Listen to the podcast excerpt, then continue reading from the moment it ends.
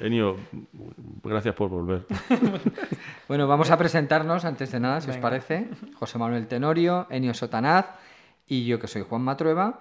Eh, una producción Baker and Daniels, plataforma Cuonda, en fin, mejor, uno de los mejores podcasts de, de los últimos tiempos, independientes, independientes. Del último mes, desde luego.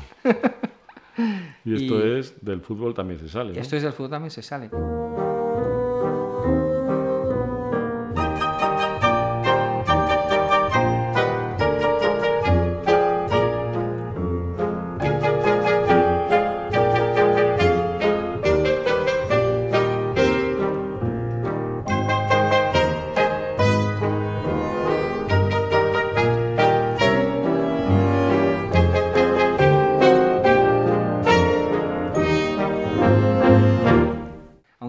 Empezado hablando em, de cómics. Estábamos hablando de Stan Lee. Estábamos muy apenados por lo que ha ocurrido y estábamos intentando buscar relaciones con el, con el mundo deportivo. además, además, tu hija y la mía son creyentes de Stan Lee, así fueron bautizadas en su, eh, así fueron eh, confirmadas en su comunión Jedi. Es que los oyentes no lo saben, pero José Manuel Tenorio es sacerdote Jedi. Y bueno, y tú también que te ordené a ti. No hay broma. Bueno, él fue el, pionero. Él tiene un, tiene un diploma de Nueva Zelanda que así lo testigua.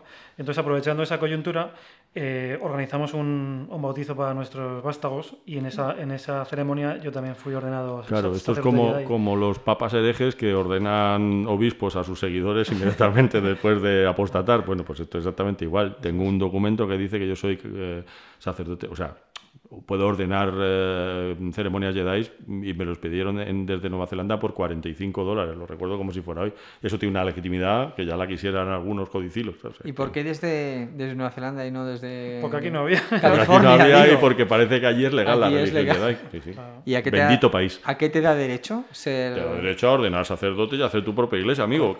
y, a ser sacerdote Jedi, ¿te parece poco? y puedes casar a gente Puedes vestir los hábitos. Por supuesto. O sea, en sitios, en, en países donde, por ejemplo en Estados Unidos creo que, cualquier religión puede ser oficial, basta con inscribirse en, el registro y una de ellas es, Están locos, pero que Dios les bendiga. Que Dios les bendiga. Entonces, en, ese caso, tú eres, sacerdote y te reconoce la, iglesia, la iglesia es legal en ese país, mm. bendito sea Dios. la ceremonia era sencilla porque los niños tenían que escoger unas cajas tapadas con tres elementos fundamentales, que era un cubo de Rubik, un disco o un cómic. ¿Disco en vinilo o, un cómic? Cada uno, que la fuerza iba dirigiendo, la fuerza, iba dirigiendo a cada, a cada chaval una de las cajas donde dentro estaba sellado más o menos su destino. Ni que decir tiene que la hija de Tony cogió el cubo de Rubik y la mía el cómic. Claro, eso era así. Es así. De hecho, ahora lo sabe hacer en 35 segundos. La mía sabe lo difícil es, que cogieran un vinilo, ¿no? Porque ellos un vinilo... Lo cogió Pepe Bermejo, nuestro otro socio.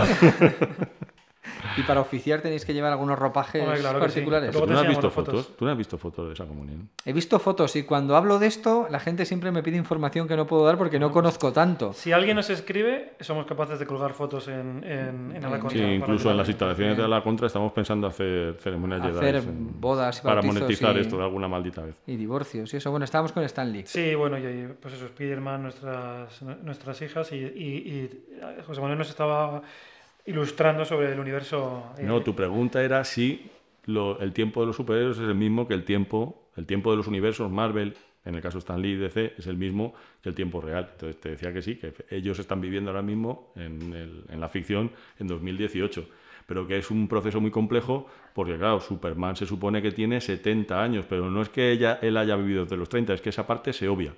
O sea, el Superman actual jamás vivió en los 30, se va reactualizando constantemente, o Spiderman. El Spiderman actual, el Spiderman histórico empieza en los años 60, pero él jamás, el actual jamás vivió en los 60, sino que siempre permanece juvenil alrededor de los 30 años como Batman.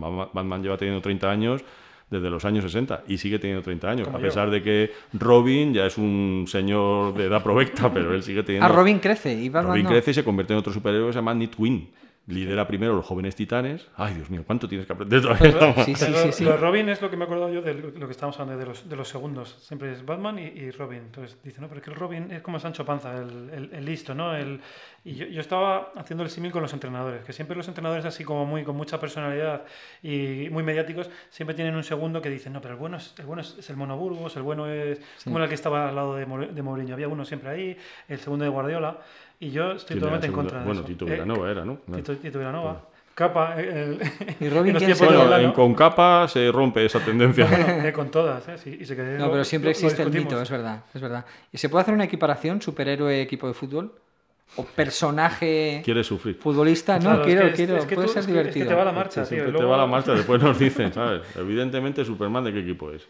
El Madrid, Claro, claramente, tío, ¿no? evidentemente. no sé Mira, ya aprendí a jugar, claro. ¿Y Batman de qué equipo es? Yo creo que del Madrid también, ¿no? Venga, hombre, por Por favor, Dios. Batman es del Atlético, coño, ¿sabes? Tienes que leer más. Sí. Pero me da Leti, un tipo oscuro, atribulado, claro, ¿sabes? No tiene superhéroes, pero es más No- listo que todos no ellos. o sea, no tiene- tiene no tiene superpoderes. Ah, pero es más bien, listo bien, que bien. todos ellos. Sí. Lo único que es millonario y eso no pega, pero vamos. Claro, tenía que Bueno, habría- Es millonario, pero lo desprecia. o sea, eso, o sea, No, pero habría, habría superhéroes Marvel que, que serían más del Atleti, el mismo Spider-Man. No Spider-Man. olvidemos nunca que el Atleti llegó a vestir una camiseta con el símbolo de Spider-Man, producto que- de su... Que fue muy denostada por, mu- por gran, gran parte de la afición y yo reconozco que a mí me gustaba esa, esa camiseta. De, Hombre, desde pareció- luego, más que algunas que hemos visto después. No, bueno, es que- que aquel año fue infame porque, porque Cerezo, bueno, imagino que fue Cerezo. eh, era- eran los tiempos que volvíamos de segunda y no había patrocinator en la, en la que camiseta. hacía lo que podía el hombre también. Entonces, eh, debía de firmar algo con la productora, pues debía Sí, ser Warner, Warner, o, alguna de estas. Y, el, el compromiso era que tenía que aparecer en la camiseta la película así de con más eh, tirón que fuesen a estrenar en ese, en ese mes. Y la primera fue Spider-Man y ese- hicieron camisetas profeso tal. Y Yo- estaba yo- guay, esa camiseta. esa estaba, estaba bien para la segunda equipación, que fue que luego la, la UEFA la prohibió porque decía que no podía ocupar toda, todo el frontal de la, de la camiseta, que era lo que ocupaba, y solo no, no sé si llegamos a debutar o, o solo jugamos una vez. Pero claro, eso fue de ahí para abajo, porque los siguientes ya eran dos tontos muy tontos. Sí, bueno, vino Will Smith y Harrison Loca Academia ¿no? Policía 6. Además era, era cutrísimo, porque como no, no había, no había el presupuesto, lo que hacían era que ponían pegatinas ahí en, en- en el frontal de la camiseta, entonces a mitad del partido algunas se despegaban, entonces ponía Loca Academia Policía 6 y así despegado, era todo Era meritorio, pero, pero problemático. Pues yo creo que Spider-Man sí que reúne características para ser Atleti, más allá del color de su traje, sino de ese rollo de ser un tipo que en el instituto le, mm, le tienen discriminado, no es el tipo más popular para nada, eh, tiene problemas de integración con el resto de- del universo, trabaja de fotógrafo freelance para poder llevar eh, algo más de, de dinero a casa de, de su tía, han muerto sus padres, en Y fin. que, y que siendo y que siendo superhéroe tiene sus propias crisis Tiene de sus propias crisis, De- claro. No de- considera de- ni que es el mejor Claro, ni, claro. ni Eso, nada. de muy, nada. de, muy del Atleti. O sea, uno del Madrid nunca diría eso. Diría que la culpa es del resto del planeta que no, no está a su Y altura. además ¿no? el tío Ben siempre le dice, un gran poder conlleva una gran responsabilidad. Claro, efectivamente. Efectivamente. ¿Y Capitán América? Bueno, Capitán América ha tenido una transformación increíble por parte de un guionista muy chulo, se llama Greg Rucka. Capitán América, evidentemente, es un símbolo del, en los años 50 del americanismo más rancio, los años 60. Pero, pero hay una saga famosísima que se llama Civil War, que en la que Capitán América se enfrenta con su propio, con su propio gobierno, porque el gobierno les exige eh, revelar sus identidades y, y ponerse bajo las órdenes de la policía para regular el rollo este de los vigilantes, porque claro, que sería el mundo si de repente un tipo con, con la cabeza, con, con- con una máscara con alas y un escudo se dedica a dar hostias por la calle, claro, evidentemente pues el mundo de los cómics a veces intenta hacer un símil con la vida real y ahí le obligan a él y, super- y al resto de los superhéroes a desenmascararse y él dice que no, entonces hay un enfrentamiento con el propio gobierno americano que termina con la muerte del Capitán América, que después evidentemente no muere, como todos los personajes del cómic, pero, pero es, un- es una saga muy interesante y que pone en solfa muchas de las, eh, de las supuestas libertades del pueblo americano y está muy interesante. Pero ese superhéroe fascista de los años 40 y 50, después la propia Marvel lo rechaza porque en nuestra, esta especie de re- reencarnación constante de los héroes, resulta que no era el superhéroe original, sino que era un tipo, el de los años 50, que era el personaje más, y 60 más más reaccionario, resulta que es un agente de la CIA que pone el gobierno cuando el Capitán América desaparece. O sea, que todo es muy complicado. O sea, ha tenido varias encarnaciones. Qué grande. ¿Y qué era soldado, el Capitán América? Era el En Capitán. origen. Era- ¿No has visto ah. la película? No. Pues la película es muy chula, es una de las películas más fieles al, al cómic. Es Soy un completo ignorante también en Ya esto. lo no sé nada de es los... un tipo que le mete. pero, pero me interesa mucho el, in- el inicio de todo. Cuando le pica la araña a uno, el otro Es un enclenque en la Segunda Guerra Mundial, un tipo enclenque que, que hace un experimento con él, eh, porque él no, no vale para, no, no da la talla, es pequeñito, delgado, hace un experimento con él, le, le inyectan el suero del super soldado, se convierte en un ser poderosísimo que está al límite de lo que el ser humano es capaz de hacer, como si el ser humano estuviera súper entrenado para hacer pues, casi todo, vamos, como si fuera, yo qué sé, Diego Costa en su mejor momento, ¿sabes? O sea, entonces ya al límite de, de- de las habilidades humanas. Y a partir de ahí empieza su campaña, se viste con ese, con ese ropaje para de alguna manera intimidar a los soldados nazis. Pero después tiene un accidente, cae y se congela durante casi 40 años hasta que le descongelan otra vez. Ahí está el Capitán América. muy bien. Parece completamente fascinante esto. ¿Y tienen ideología los... los... Hay Son más neoliberales. de casi- izquierdas. Son neoliberales. neoliberales. Casi todos. El halcón, el halcón, compañero Capitán América, es muy de izquierdas y muy Black Power. Este es del... No, pero, la- la- pero los, los famositos, o sea, Batman, Spiderman, Superman, son neoliberales, no me jodas. Bueno, Batman es millonario, muy de izquierda no parece. Eh, si acaso caritativo. Y Superman, Superman es un jodido Boy Scout. Hace lo que le dice el presidente de Estados Unidos. Ese es su talón de Aquiles. Pues eso. Ah, Hubo, Vale, un, hubo un grupo, No haremos más analogías. hubo un grupo de superhéroes muy chulo eh, que, que creó Carlos Pacheco, entre otros, un gran dibujante español que después se fue a Estados Unidos, que se llamaba Iberia Incorporation, que era un grupo de superhéroes español. Buenísimo. O sea, buscar alguna referencia en internet que lo vais a ver, porque es un intento de hacer una especie de los Vengadores, pero a la española. Y mola un huevo, o sea, es, es impresionante. Está dibujado en blanco y negro y está ha muy chulo, muy huevo. chulo. Pero van, vest- huevo. van vestidos de superhéroes, o sea, con unos Sí, sí, calzoncillos sí, por sí, fuera sí, y eso. Claro, ¿sí? claro, todo, todo igual. Sí, toma, Ah, dices, como los. Vengadores, no, los Vengadores sí. Iban. claro. Sí, sí. De hecho, yo había una, visto una película de los Vengadores que iban ahí con un paraguas disparando. Eso no, esos no los Vengadores, ¿no? Dios mío, Juan Matró. Pero, pero que Vengadores has para visto todos tú? los frikis de ¿En qué es la serie ¿En qué sección del videoclub cogiste es la la serie, película? la serie de los Vengadores serie de los Vengadores, vale, 60, que no ¿no? sabía que había Diana dos- Riggs. Claro, no lo llamen igual, no Vengadores es un grupo de superhéroes. No lo ¿No llamen te acuerdas igual. de Diana Riggs, una diosa de la televisión, que ahora sale en Juego de Tronos haciendo un papel ya de octogenaria? Diana Riggs es una de las tías más buenas que ha pasado por una pantalla, es una cosa... De buena actriz, buena actriz quiere decir. No, de, de todas las cosas. O sea, buena actriz y buena físicamente. O sea, Diana Riggs es un icono pop, vestida de sí, cuero que en, sí. la presenta- en la presentación de Los Vengadores.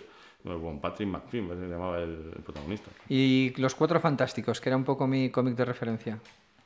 ¿Qué? ¿Qué hay que decir de Los Cuatro Fantásticos? Es, es, un, es la marca Es que no quiero blanca que de, sea- de los no- superhéroes. No, quiero o- que sea un monólogo esto. porque- No, es que eso- es un monólogo, porque es, o sea, no- es imposible decir nada, porque te voy a decir, no, no es exactamente así, porque tal, no sé, dilo. Los Cuatro Fantásticos es una de las primeras creaciones de Stan Lee, junto con, con, con Spider-Man, que la mitad de las veces lo- los, mm, Stan Lee tiene sus luces y sus sombras. También se aprovechó, aprovechó el talento de alguna manera, pero lo aprovechó bien de otros dibujantes y creadores que tenía al lado, como Steve Ditko, John Romita Sr., o Sal Buscema. Los Cuatro Fantásticos es una familia, una superfamilia con superproblemas, como rezaba el eslogan de los primeros números y es un cómic alucinante con unos problemas existenciales maravillosos con el es un tío que va al espacio le caen un montón de rayos cósmicos y vuelve hecho de piedra y eso le impide tener una vida normal es la primera vez que se veía en un cómic porque Bueno, puede ser un una monstruo. ventaja en ciertos lances. Bueno, eh, para él es un problema porque tiene una novia ciega que se llama Alicia Master, que con lo cual le arruina la vida. Sí, sí. Pero dices, eh, pues, grandes problemas de familia, pues son familia, los cuatro fantásticos. Claro, claro, son familias. Ah, sí, ¿sí? sí, sí. Ah, Su- es la primera eh, noticia que tengo. Sí, sí.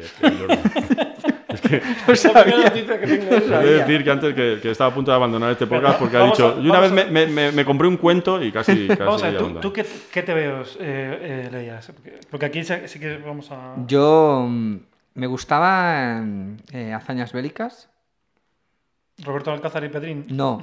Roberto eh, Alcázar y Pedrín es no. un cómic muy grande. Eh, Mortadelo y Filemón, eh, La Rue del Percebe. ¿Te Bien. acuerdas de cuando éramos pequeños, tú y yo, que El guerrero del antifaz. El, el guerrero del El antifaz. Guerrero Antifaz, yo esto no lo he... No lo... ¿Tú te acuerdas de un, de un cómic que se llama Pumbi? Que era un gato con un cascabel gigante aquí. Sí. Bueno, A ver, esto lo escuchan millennials. eh, Esto hace poco los tiró mi hermana. No me Los digas. pumbis, sí. Pero bueno, eso es una maravilla. Me dijo, he tirado los pumbis. Y digo, pero tú eres una insensata, no eso sé- debe no valer muchísimo no sé de lo que dinero estáis- ahora. No sé de lo que estáis hablando. eh, no. Los padre- pumbis. Mi padre tenía una novia que para que yo la aceptara me regalaba pumbis cuando quedaban, ¿sabes? Mi padre era viudo, es decir. Entonces me regalaba pumbis para que yo la aceptara y tal, pero a mí me caía mal. Entonces, ¿El quién? La, la- la novia. ¿no? la novia me caía- Era un gato, que era un gato cósmico, ¿no? No, no, ese es Doraemon, no. no, no, he entendido. O sea, tu padre te regalaba pumbis para que aceptases... la novia de mi padre, cuando ellos quedaban, ah, como me llevaba con ellos a merendar o lo que sea, me regalaba ese cómic, Pumbi, que era un gato con ah, un cascabel gigante para que yo lo aceptara. Pero a mí me caía mal, me quedaba con el Pumbi, pero me caía mal. Me había parecido más fascinante lo que había entendido, que era que tu padre te regalaba pumbis para que aceptases a una novia. o sea, como decía, te daba por perdido y decía, güey, para, una que hemos encontrado te, regalaba cosas para que la... No, era, era molaba más eso. bueno, a mí me han pasado cosas mucho, mucho peores, ¿eh? que bueno, no voy a contar porque, la gente que nos está escuchando. Cuenta, No, es lo más humillante que, que, que, se puede. Y es que a mí, yo, he hecho, yo me he hecho pasar por el novio de una amiga mía, porque el novio de verdad era un gilipollas. Entonces me llevaba, me llevaba a mí a, presentar, a presentarme a los padres de oh, ella. Me encanta. Para, claro, porque yo era un, tipo, era un tipo ejemplar. O sea, tú ibas como si fueras el novio de la muchacha. Sí. Ella se acostaba con el otro. Y, y, luego salía y decía muchas gracias y se cepillaba. Que era lo que quería hacer yo, en el fondo, claro, Pero, nunca lo conseguí. Pero bueno, ¿Y cómo te comportabas ahí? Pues genial, como soy yo, ¿sabes? Muy bien. Tú, tú, tú, elevas, te elevas a una categoría el pagafantismo como jamás conocido. Total, total. Es el profesionalismo del pagafantismo. claro, es que cuando descubrí el, mundo loser, tío, me vi, me vi muy, muy reflejado, claro. Afortunadamente después he de decir que esto se corrigió. No, no, no tanto, ¿eh? No, no, pues se corrigió, no, tampoco sea modesto, ¿sabes? Ella era amiga tuya. Sí, sí, era, era muy amiga. O sea, es de estas amigas que, que, esa amiga porque, no, porque no, podía, no, podía, llegar a más, ¿sabes? Era, era, mi amiga. Él no era un gilipollas, él era un idiota, pero, pero ella no, ya me caía muy bien. De hecho, sigue siendo amiga mía. ¿Y, ¿Y, los padres saben que no eras novio o no? ¿Todavía te ven? Ah, mira el exnovio de la niña. No, no, yo no volví por allí, no sé, no sé. No sé cómo se resolvió eso internamente. Qué grande ¿Y esto qué tiene que ver con Nada, el fútbol? ah, bueno, como del fútbol también se sale. hemos empezado hablando de los segundos entrenadores, efectivamente. de Robin, que para mí es Lillo. Lillo. Lillo es Robin, Lillo ¿no? Robin, claro. ¿Por qué? Porque Lillo claro, porque fue segundo? ahí voy, ¿sabes? Porque Lillo es un... Es un, que no fue segundo de nadie tampoco, ¿no? Sí, sí. Sí, en el Sevilla, ¿no? En el Sevilla fue segundo de, de San Paoli. Entonces, ¿por qué conocemos a Lillo? De San Paoli. Lillo le conocen porque entrenó a varios equipos en primera división. Pero yo cuando, creo que cuando entrenó ya lo conocíamos. Pues, ¿por, qué lo, ¿Por qué lo conocemos? Es que es de esos personajes fascinantes que no sé cómo que de repente aparecen en tu vida, ¿verdad? Sí. Ahora está entrenando a Iniesta en Japón. Ah, sí. Ya, pero ¿por qué? Pero ¿cómo, sí, creo que sí. ¿Cómo sabíamos que era Lillo? ¿Cómo, cómo aparece en tu vida Gregorio Manzano?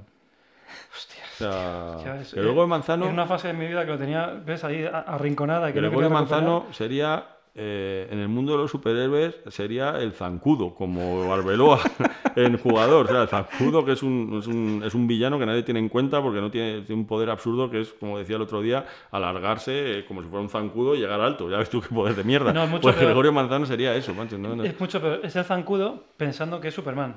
O, pensando que. él creyéndose que es Superman o. Yo, de verdad, yo, yo. O sea, igual es una excelente persona y un tipo maravilloso. pero no recuerdo haber sufrido más eh, viendo jugar al Atlético que con Gregorio Manzano. Yo lo que, lo que peor llevo de, de, de Gregorio Manzano, más allá de que es verdad que, le tocó vivir una época muy, muy compleja en el Atlético de Madrid. Veníamos de segunda.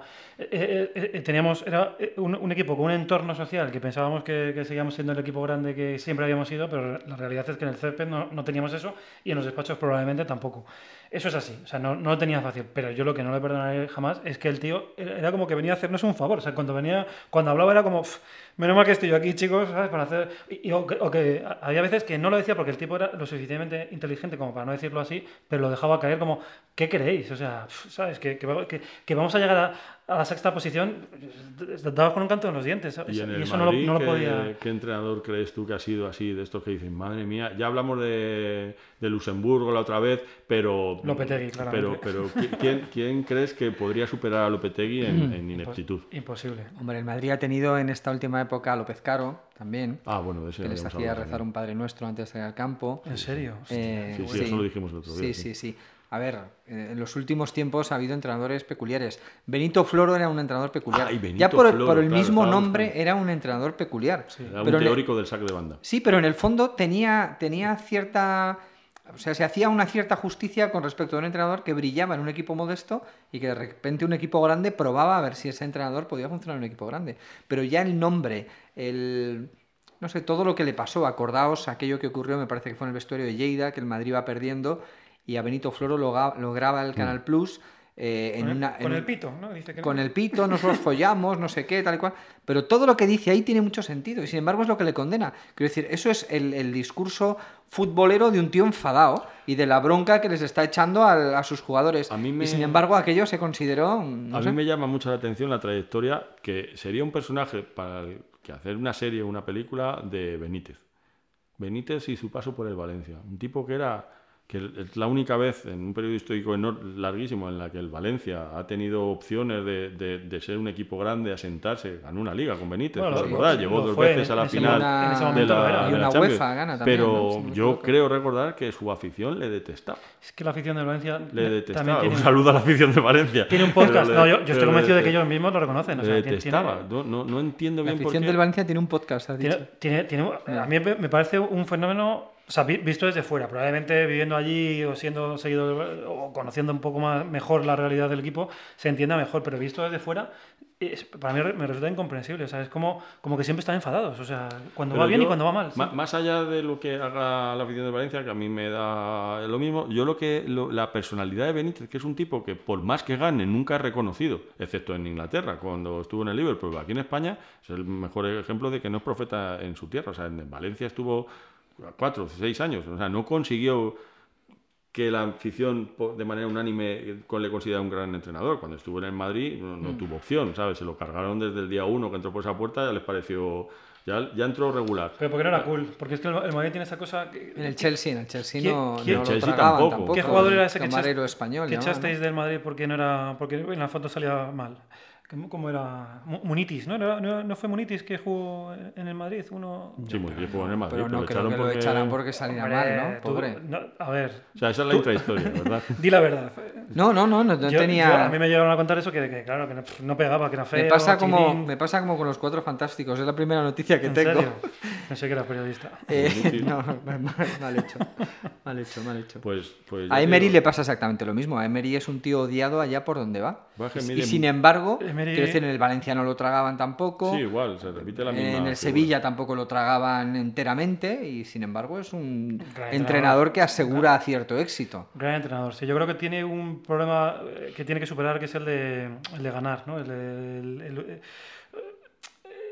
a mí, cuando antes de llegar a estos grandes equipos, era un gran entrenador, pero siempre era, era muy cobarde al final. O sea, de repente sacaba a los delanteros y tal, y, siempre al final acababa. Esa es la sensación que me, que me, queda a mí. Eso lo corrige un poco con el, con el Paris Saint Germain, que, que el propio equipo que tiene lo obliga a jugar de otra manera. Lo, corrige menos cuando jugaron contra el Barça, ¿no? Claro, pero, pero, es lo que te iba a decir. Pero luego mm. llega en momentos críticos y vuelve otra vez a esa creencia que, le, que para mí lo, lo penaliza. Pero dicho esto, a mí me parece un gran entrenador. ¿Y hay algún entrenador que saliendo de segundo haya triunfado? Bueno, Zidane, ¿no? Zidane fue segundo a Ancelotti, correcto. Vale, pero fue casi una anécdota, ¿no? No, fue, fue un equipo, o sea... Bueno, fue segundo a Ancelotti, sí, tenía... Sí, yo creo que es más claro, ¿no? Que siendo segundo haya dado un paso no, y tiene, tiene que bueno, y Mourinho también, ¿eh? ¿no? Mourinho, fue, segundo, pero no, no, estaba claro que fuera segundo de Robson. Sí, no traductor, ¿no? Claro, era una, una figura. Yo creo que Zidane un poco también. O sea, Zidane una era figura un, poco equivocada. es como ahora Henry, ¿no? Es de estos jugadores míticos y tal que necesitan un rodaje o, estar dentro de la dinámica de tal antes de llevar los, los, mandos del equipo, pero que no fuese, no es un, no es un, o sea, no creo que, que, que Zidane lo impusiese el, entrenador, sino que fuese, probablemente fue el club el que dijo, no, pon, de segundo a, a Bueno, era un caso particular porque como Ancelotti lo conocía también, ¿no? Eh, la Juve y de... Mm. No sé. No sé yo si el Mono Burgos sería... Yo creo que no a mí me da que Yo creo que no, fíjate que me parece un Supo, Yo creo que sabrán mogollón de fútbol, pero no, le veo liderando el proyecto, ¿no? Yo creo que es... O sí, no sé. Bueno, ya lo veremos, esto sí que es una apuesta... Él es muy simpático. Cuando le tuvimos en el Cultura en rojo y blanco... Y muy inteligente, a mí me pareció, pareció un tío simpático y un tío muy inteligente. Y que, y que da una imagen mucho más superficial de lo que en realidad es. Esa es la sensación que me dio hablando con él fuera de, fuera, de micrófono. Tío muy inteligente y, y, que sabe mucho de fútbol. Pero también creo que, que, los vestuarios, y, y hoy en día todavía más hay que, o sea, hay que equilibrar un montón de personalidades y hay que ser un montón de cosas a la vez. Yo creo que, que lo bueno de, Bueno, lo dice, no lo digo yo, lo dice mucha gente, es que Monoburgos equilibra la personalidad de, de Simeone dentro del vestuario. Yo estuve pensando en lo que dijiste esto el otro día, de si se pues yo pienso mucho en ti, Juan. Bien, bien, me gusta. Eh, sobre, sobre, si, sobre si sería capaz un equipo de vivir sin entrenador o vivir con entrenadores especializados, como en el fútbol americano, que tienen un entrenador de porteros, uno de. Bueno, de porteros en el fútbol americano no, pero de, de quarterback, de lanzadores, de tal, no sé, no sé cuántos. Y yo creo que al final, igual, el futuro va un poco por ahí, que haya especialistas en cada área y un coordinador general que sea un poco la cara visible, que sea un poco el director de todos esos tipos, porque cada vez. Cada vez ¿Cuántos entrenadores, cuántos preparadores físicos conocíamos de los años 70? Ninguno. Mm. Y ahora conoces prácticamente a los entrenadores físicos de todos los equipos. ¿Cuántos entrenadores de porteros conocías de los equipos de los años 80? Ninguno. Y ahora conoces los entrenadores de porteros de cada uno. Cada vez parece que se van especializando Es, un poco es más. verdad, y yo creo que vamos a eso. Pero igual que te digo eso, te digo que o sea, en los deportes americanos el que cobra más es el, es el entrenador jefe, ¿sabes? Y es el que. Capitán y- de hombres libres, eso y es es, lo que normal. se, y es lo que se dema- es lo que se demanda y es lo más difícil de encontrar. O sea, al final, tú lo que buscas son, son líderes. O sea, te quiero decir, o sea, Simeone no va a enseñar a jugar a, ningún jugador, pero, pero sí que conseguir que un tío que cobra 20 millones de euros al año se, recorra 100 metros para tirarse y dejarse ahí en el área como hace Griezmann, pues eso... Madre mía, Ah, si hay- yo ganara 20 millones de euros al año me llevarían en angarillas porteadores Bueno, bueno pero, pero la realidad posibles madridistas a los que pagarían un montón de dinero solamente. Con Madre un látigo, ¿Sabes ¿no? lo que tiene que ser cobrar? Perdonad que me ha venido este pronto. Sí, sí que ¿Sabes que sé. Tú sí, sí lo sabes, tío, porque tú ejerces un alto cargo en una multinacional del IBEX 35, pero para los que no, tú sabes lo que debes de cobrar 20 millones, no en toda tu vida, sino al año. O sea, 20 millones, ¿qué se puede hacer con 20 No, y millones? estos, estos eh, jugadores de la Premier que lo cobran por semana, Ya, que daba- debe dar muchísima Que cada más semana te ingresa el dinero. Cada semana te ingresan, es una sensación... O sea, o no hay PlayStation pa- cara. pa- Pero 20 yo, yo creo que euros. acaba, lo que- me imagino, ¿eh? que lo que pasa es que el dinero acaba, de, acaba por ser algo no importante. es que el Entonces no lo valoras. El dinero no da la felicidad, ¿verdad? No, pero... La compra. Exacto.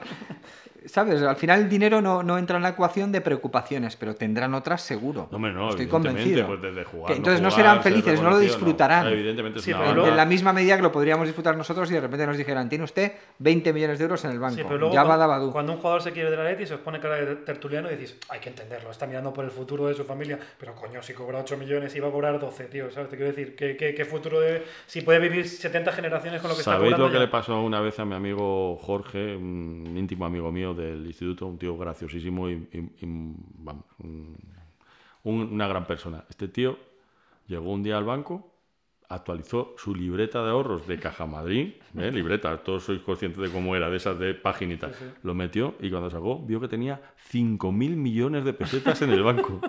En la cuenta, tío. Y claro, inmediatamente, ¿cuál fue su primer impulso? Sacarlo. Démelo todo. Yo he visto esa libreta, la tenía hecha un cuadro en su, ¿Ah, sí?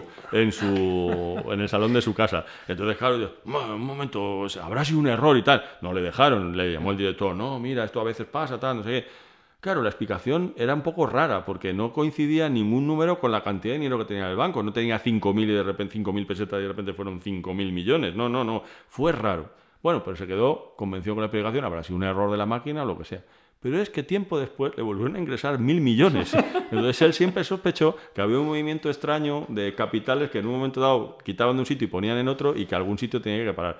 Pero coño, yo creo que si tú tienes 5.000 millones de pesetas en tu cuenta, tú tienes todo el derecho del mundo a sacarlo, porque no es culpa tuya de que haya habido un error. Claro, a comprarte Lo algo. digo para que ¿no? la A gente de algo banca... luego decir, ah, yo. Para que la yo. gente de banca tenga cuidado con esto. Especialmente en tu caso, ¿no? Especialmente Claro. en mi caso. Yo estoy dispuesto a sacarlo todo. O sea, que- Ir a la caja y decir, quiero sacar los 5.000 millones. Eso es si- no- no tengo tanto, pues lo que tenga. Si no todo lo que tengas, Lo eso que te iba a tenga, decir. lo que tenga. ¿Cuánto tiene? ¿Sabes? Venga, todo para, todo para afuera, tío. ¿Sabes? Ay, Qué nos grande, dice nuestro grande. amigo Fernando. Para que- Fernando que- no ha querido pedimos un fuerte aplauso. pedimos un fuerte aplauso, que es nuestro técnico de sonido y gran aficionado a los cómics, que tendría muchas cosas que decir a- Sí. Bastante al respecto. Cuanto, bastante. cuanto compremos un micrófono más, tenemos que incluir a Fernando en la Hombre, te conversación. podríamos invitar a Sandra también de vez en cuando, a no ser que ni la vete. Pero no fue, No, bien, en- no fue bien en audiencia. No fue bien la audiencia. No, es broma, es broma, es broma. Es broma. Es que se nota mucho, le ha faltado un peso pesado. ¿sí? Como ese, ni sabes, o sea, eso está claro. No, bueno, bueno. Y de, de la selección, mira, yo ni voy a hablar. O sea, Ni no puedo, de verdad, no puedo, no, no podéis, eh, bueno, tú sí lo sabes porque te pasa a mí, no puede darme más pereza y más desinterés. ¿eh? O sea, el partido del otro día, bueno, no sé cuándo saldrá esto, pero el este que, que perdimos, o sea, es que ni, o sea, ni tan siquiera lo, lo, lo, lo pinché. Pero yo es que he descubierto cuál es el sentido de la, de la actual selección española. Porque antiguamente el Real Madrid lo que hacía era que los jugadores que, que no jugaban en, en su, en su Todo plantilla. esto es riguroso. esto es así. Los jugadores que no jugaban en su, en su equipo para foguearlo los cedía a otros equipos. Este ahora lo que hace es que los da a la selección. O sea, no, juegan, no juegan en su equipo, entonces, pero juegan en la selección. Pues están todos los que no juegan. Y eh, Ceballos, Isco, Asensio, todos los que están discutidos en el Madrid, en, la selección son indiscutibles. Pues, por supuesto. Enrique habrá entonces, dice, entonces Luis Enrique dice, no, es que es, es, que es lo que hay, porque, porque estamos creando un, un equipo para dentro de cuatro años equipo en el que, que, liderará Sergio Ramos, claro, como todos sabemos, o sea, un, un chaval que acaba, de, que acaba de llegar. Mira, yo ya no es por eso, de verdad, o sea, no, es que no, me, no, me, puede interesar menos esta Liga de las Naciones o, lo que se llame, de verdad, o sea, qué pereza, me quitan el divertimento semanal, que es ver a mi equipo de fútbol jugar esto al final, que yo creía que esto llegaba a algún tipo de premio o recompensa, que ibas ya directamente a la... esto es como los fosquitos, te regalan una pegatina. Te regalan, te regalan, una guitarra cuando, cuando termina, ¿sabes? Cuando termina, te regalan una guitarra y un curso CCC de, de auxiliar detective, cosa que me fascinaba. Porque, curso CCC. ¿Te os acordáis? El curso CCC de auxiliar de detective. Que dijo, pero de, bueno, de eso no me acuerdo, de auxiliar detective. Sí, sí, sí. Eh, ¿Cómo te presentas tú delante de un cliente diciendo, hola, yo soy auxiliar detective? ¿Por qué? Por el curso CCC de correspondencia. Hostia, te regalaban la guitarra también con eso. ¿A quién le pareció una buena idea eso? No, pero es verdad, regalaban guitarra. Regalaban la guitarra. no tuviera nada que, que, ver, eso me gusta. Yo so... ¿Qué, ¿Qué, pensáis del anuncio de la lotería, por cierto? No lo he visto. ¿No lo habéis visto? Es una especie de atrapado en el tiempo, ¿no? Es una especie, es demasiado atrapado Es que cada vez dura más. Y no tengo sí, este dura no A mí me gusta mucho ese director, Ruiz Caldera. Me parece un director valiosísimo para el cine español. Porque primero no se da ínfulas, o como se diga, creo que se dice ínfulas. Es que tenía una, tenía, tuve una empleada que decía ínsulas. Ínsulas depende, si tiene, si tiene terrenos puede tuve, que... Tuve, también, tuve también otro empleado que decía eso es tan difícil como encontrar un camello en un pajar. Cosa que era fascinante, porque una mezcla de dos dichos, de dos refranes, tío. Pero vamos, bueno, pues lo que decía, que Ruiz Caldera es un director magnífico, que no se da ínfulas de artista y que dirige eh, de una manera profesional, artesana y cuenta unas historias muy bien. Hay una película, a mí me encanta, que está mm, súper infravalorada, se llama Promoción Fantasma. Es una película sobre unos estudiantes que están muertos y tienen que intentar morirse de verdad y a mí me parece increíble. Y después el resto de su obra, hombre, tiene películas con más o menos altibajo, pero es lo que necesitamos, directores que sean capaces de hacer cualquier tipo de trabajo y que artistas hay muchos, ¿sabes? Menos cine de autor. Menos cine de autor y más cine, de industria. Eso, eso es mi opinión, que el cine de autor está muy bien y hay que tenerlo también, por supuesto, pero que no podemos vivir solamente del cine de autor. No sé por qué estoy diciendo esto. No, pero tampoco porque tienes un Goya. estoy de acuerdo. porque tienes un Goya, entonces tú puedes decir lo que quieras en este sentido. sí, tengo un criterio, al mejor acomodador prácticamente. Verdad, tengo amigas, tengo un Goya. ¿Dónde lo tienes puesto, por cierto? No lo tengo, no lo tengo. Está en el cine Ortega, que es el cine protagonista, el único cine que queda en Palencia. No sé si han abierto otros, pero cuando se hizo era el único cine que queda en Palencia. Y creo que está allí, porque el protagonista del, del, del cortometraje este que nos hizo ganador, a Ramón Margareto y a mí, es el cine Ortega que cuenta su historia nos quiso demandar. El, bueno, no nos lo quería dar la, Academia de Cine, porque no tienen una sola imagen original, son todos trocitos de películas que se proyectaron. El cine cuenta su historia y cuenta su historia desde que nació hasta, hasta el momento de hacerse. Entonces, no tiene una sola imagen original, son trozos de películas. Entonces, cuando se va a dar el premio, me llaman de la Academia de Cine y me dice, tienes que retirar el cortometraje, porque no tiene derechos de autor de ninguna, de ninguna peli. Y yo me quedo así y respondí una grosería. respondí, respondí una grosería que hacía, que, hacía, que hacía referencia a la prostitución y a las madres, ¿sabes? ahí lo dejo. Y inmediatamente consulté con un buen amigo abogado que se llama Javier de Torres y eh, me dijo que nosotros podíamos, y es verdad que ese cortometraje se empleó con fines educativos y jamás se estrenó en un cine comercialmente, que nosotros podíamos acoger a derecho a cita y así salvamos la papeleta. Pero entonces sospeché, después de esa llamada, sospeché que nos habían dado el premio, porque digo, ¿para qué me llaman para que lo retire si no nos han dado nada?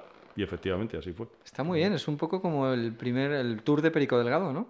Sí, Te lo intentaron quitar ahí. Por dopaje. Por dopaje, que no, ¿no? No estaba en la lista de. Yo me acuerdo que lo, celebramos como si fuese un gol cuando dijeron. Ahí, José María García, que por cierto, querías decir algo. José María García sí, que ha cumplido 75 años y que merecía un comentario. Sí. Bien traído. Porque, era un buen melón. Porque yo, lo, me enteré en el programa de José María García, como yo creo con casi todo el mundo, cuando, cuando, cuando dijeron que no, que se lo, que se lo devolvían. ¿Lo de Goya te enteraste? ah, no, lo de Perico. Lo de tu Goya estaba yo ahí sufriendo. Estaba pensando en tu Goya, yo también dije, José María García.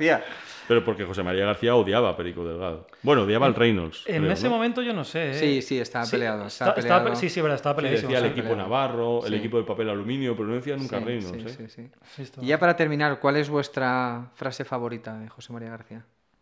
¿Tenéis alguna así que os haya... Hostia, yo, es que ya no sé, ya... Expresiones, aquello de... Es que A mí lo de mi- Correveidile siempre me ha gustado y lo he usado muchas Mi veces. sí. amigo, mi amigo Fernando Echeverría, que es el del grupo Risa este, que es el ciego que Sí. imita a José María García, que, hace- que dice, yo no sé si es cierto o no, me dice su hermano, que también es amigo mío, que a veces le encargaba a José María García cerrar el programa Así. porque lo hace exactamente igual. Yo ya no sé si las expresiones que él dice ahora imitando a José María García son de José María García o se las ha inventado él, pero No, son, eso son de, de José María García. ha sí. venido a servir y no a Sí, servirse, sí, sí, a mí sí, me sí. parece un prodigio. Ha A- venido a servir y no a servirse. Abraza farolas. La federación era la casa del mejor no, del buen comer y del mejor, Mejor beber, beber. y del mejor beber. Sí. Y la FIFA era un sitio en el que había que ir culo en pared. Es mi hermano, pero. Es mi hermano, pero. Era grande García. ¿eh? El próximo podcast solamente vamos a hacer. Vamos a hablar los 30 minutos solamente con frases de José María García. Venga. Yo recuerdo una vez que estaba, estaba con mi, durmiendo, estoy- con esto- estaba durmiendo con mi abuela, me quedé en casa de mi abuela y la obligué a la pobre mujer a, a que escuchase el programa de José García, porque yo me lo tragaba todas las noches. Y ese día era de esos, de esos días que, que a veces le daba con un problema que había pasado en un pueblo de, de- Sí, de sí. Palencia, alguna cosa de, todo un, el rato con de un campo de, que el ayuntamiento había hecho no sé qué tal, y, y estuvo toda la noche con eso. Mira, yo recuerdo a mi abuela descojonarse de la risa escuchando el programa, o sea, es que era muy divertido. o sea, Está muy divertido. que era- eh, Porque daba igual el programa que fuera. es que daba igual. yo- Cuando hacía, hacía que alguien pusiera a parir a otro y decía, muy bien, pues tenemos al otro lado del teléfono a fulanito, que has estado 10 minutos poniéndole de Ay, golfo no fue- para arriba. No fue a Roberto Gómez o a, o a Pipi Estrada, uno A que, Pipi Estrada, que, sí. que le, que dijo, ¿dónde, ¿dónde? Dice, no, los jugadores están, están ahora mismo entrando en el túnel de vestuario, no sé qué, no sé cuánto. "Mm, Pipi, no es verdad. Te está enfocando la televisión, estás en el centro del campo y te estamos viendo. Yo creo que el, el próximo podcast especial José María García. Me parece y ahí recordaremos el, el gran programa de misterio misterioso que venía después de José, Ma- José María García en la SER que se llamaba. Medianoche. ¿No pero primero estuvo en la SER José María García, antes de Ah, Pumares. es que Lo de Pumares soy- es muy soy- gracioso también. soy pero Yo de Pumares quiero, quiero hacer un monográfico Medianoche también, ¿eh? de Antonio José Ales con Ah. sus historias de miedo era fabuloso. Y después estaba Pumares, que Pumares con decía... el monolito. Bueno, 45 minutos más tarde empezamos. La información manda, querido Carlos. Bueno chicos, aquí cerramos, nos despedimos. Os recordamos a todos a la contra.es, suscribíos eh, a nuestro canal de YouTube, Mandadnos una postal, mandadnos una postal, recuerdos a Stan Lee, donde quiera que esté, en ese mundo que se actualiza constantemente, y nos vemos la próxima semana.